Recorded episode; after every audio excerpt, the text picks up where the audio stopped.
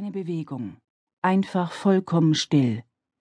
Mit der Schnelligkeit eines Tarnkappenbombers stürzte das riesenhafte Monster in die Wohnung. Ein Molotow-Cocktail aus Pheromonen und magischer Energie explodierte in der blutgeschwängerten Luft, die klassischen Anzeichen für einen starken männlichen Weir in rasender Wut. Alice klammerte sich an ihrem Platz fest, ihr Herz hämmerte so wild, dass sie glaubte, es müsse ihr aus der Brust springen. War der Mörder zurückgekommen?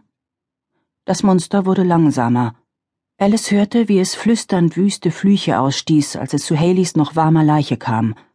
Da sie jeden Tag mit der New Yorker U-Bahn zur Arbeit fuhr, glaubte Alice eigentlich schon alles gehört zu haben, aber hier lernte sie tatsächlich noch etwas dazu. Fluchte er, weil er die Ermordete zum ersten Mal sah, oder weil er erkannt hatte, dass er irgendeinen Fehler gemacht hatte? Auch Alice war gerade erst in Haleys Wohnung eingetroffen. Die Tür hatte offen gestanden, sie war hereingestürmt und hatte auf dem Bett die Leiche ihrer Freundin entdeckt. Haleys Oberkörper war aufgeschlitzt worden, ihre Organe lagen auf der geblümten Bettdecke verstreut, wie die vergessenen Spielsachen eines Kindes.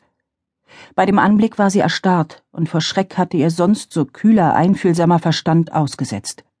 Dann hatte sie jemanden auf der Treppe gehört und es gerade noch rechtzeitig in ihr Versteck geschafft, bevor das Monster aufgetaucht war. Wenn das der Mörder war, der zurückkam, um einen übersehenen Hinweis zu beseitigen, würden später weder Alice noch die Polizei herausfinden können, worum es sich gehandelt hatte. Vollkommen lautlos schlich er durch Haleys Wohnung. Nicht einmal das leise Tappen von Schritten war zu hören. Seine Gegenwart war für Alice schier unerträglich, so als striche ihr jemand mit einer Rasierklinge über die nackte Haut und drohte ihr dabei lächelnd, sie zu schneiden. Seine bloße Anwesenheit war eine Verletzung von Haleys Privatsphäre. Nur einen halben Meter von Alice entfernt blieb er stehen, so nah, dass sie aus dem Augenwinkel die Tasche seiner abgewetzten Lederjacke sehen konnte und das kaum wahrnehmbare Geräusch seines gleichmäßigen Atems hörte. Sie wollte schreien und auf ihn einschlagen, wollte weglaufen und die 911 rufen. Der dunkle Flur war eine Million Kilometer lang, die geöffnete Wohnungstür zu weit entfernt, um sie unbemerkt im Sprint zu erreichen. Sie wagte nicht, sich zu rühren, wagte nicht einmal die Augen zu bewegen, weil ein Lichtreflex ihr Versteck verraten könnte. Sie wagte kaum zu atmen. Alles, was sie tun konnte, war, sich die Aromen in der Luft einzuprägen, damit sie diesen Mann zumindest an seinem Geruch wiedererkennen würde. Unter der Brutalität roch er warm und sauber, und in jeder anderen Situation hätte sie diesen Geruch sexy gefunden. Sie kämpfte gegen einen plötzlichen Würgereiz an. Moment. Wenn sie ihn riechen konnte, welche Spuren hatte dann sie selbst hinterlassen? Würde auch er sie wiedererkennen? Oh, ihr Götter! Real rang mit seinem Zorn, bekam ihn unter Kontrolle und konnte seinen Körper aus der teilweisen Gestaltwandlung befreien. Er wurde das Gefühl nicht los, dass ihn jemand beobachtete. Eine Hand legte er an das Holster seiner SIG P226, während er in der anderen eine deftige Tracht Prügel bereithielt. Eine Leiche mit dem gleichen Modus operandi. Ausweiden der Bauchhöhle. Der Mörder nahm die Organe nie mit, sondern ordnete sie in einem bestimmten Muster an, wie Sterne in einem finsteren Sternbild. Ein durchschnittlicher Menschenkörper enthielt fünf Liter Blut. Jetzt durchtränkte das Blut dieser Frau ihre einstmals hübsche Bettdecke und tropfte in einen schweren, dickflüssigen See auf den mit Teppich ausgelegten Schlafzimmerboden. Es hätte Real nicht überrascht, wenn es bereits durch den Boden in die darunterliegende Wohnung gesickert wäre.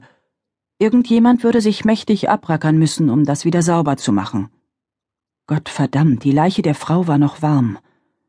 Ihre Schlüssel und die halb geöffnete Handtasche lagen auf dem Boden, ihr misshandelter Körper war auf die Reste ihrer Kleidung gebettet. Anscheinend hatte der Mörder sie überrascht, als sie von der Arbeit nach Hause gekommen war.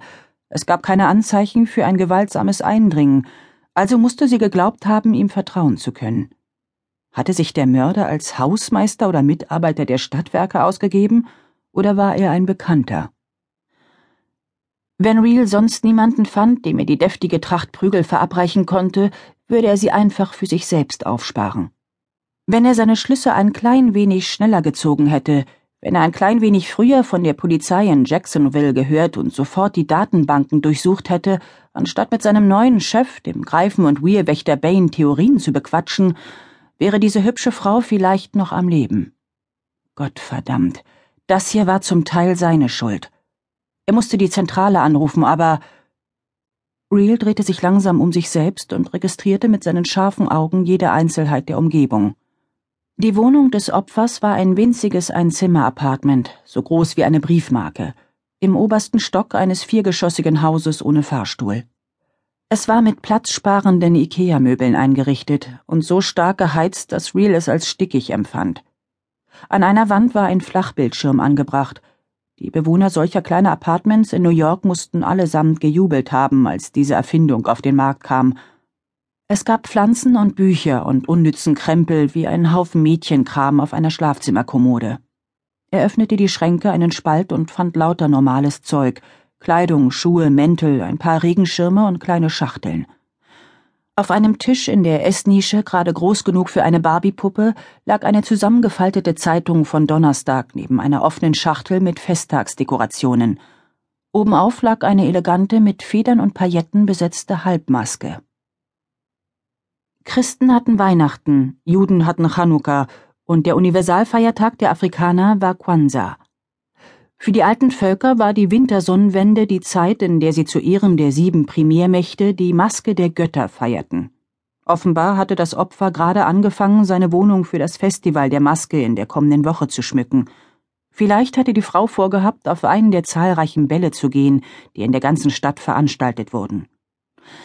Es war eine hübsche Maske, eine Maske, wie man sie seinen Kindern vererbte. Sie dürfte jemanden den einen oder anderen Gehaltscheck gekostet haben. Vielleicht hatte das Opfer sie mit glücklichen Erinnerungen und Vorfreude betrachtet. Insgesamt war das Apartment recht typisch für die Stadt und bot ein perfektes, reizendes Zuhause für eine zierliche, allein lebende 65 Kilo Frau wie das Opfer. Real selbst war 1,95 groß und brachte über 130 Kilo auf die Waage Nachdem er 96 Jahre lang als Captain in der Armee des Weirlords Dragos Quellebre umhergezogen war, hatte er erst kürzlich beschlossen, sich zu domestizieren und sesshaft zu werden. Er war es gewohnt, ein raues Leben zu führen und viel Zeit im Freien zu verbringen, oft bei schlechtem Wetter. Dieser kleine, überheizte Raum löste bei ihm klaustrophobe Zustände aus. Für ihn gab es keinen Zweifel daran, dass der Mord selbst der Grund für den Überfall gewesen war. Der Schmuck des Opfers lag noch auf der Kommode verstreut, und in der Handtasche konnte Real ein Portemonnaie erkennen. Allem Anschein nach hatte der Mörder nichts mitgehen lassen, es sei denn, er hätte sich ein kleines Stück von den Organen abgeschnitten, um es als Souvenir aufzubewahren. Das würde sich bei der Autopsie herausstellen. Er wurde das Gefühl einfach nicht los, dass noch jemand im Zimmer war.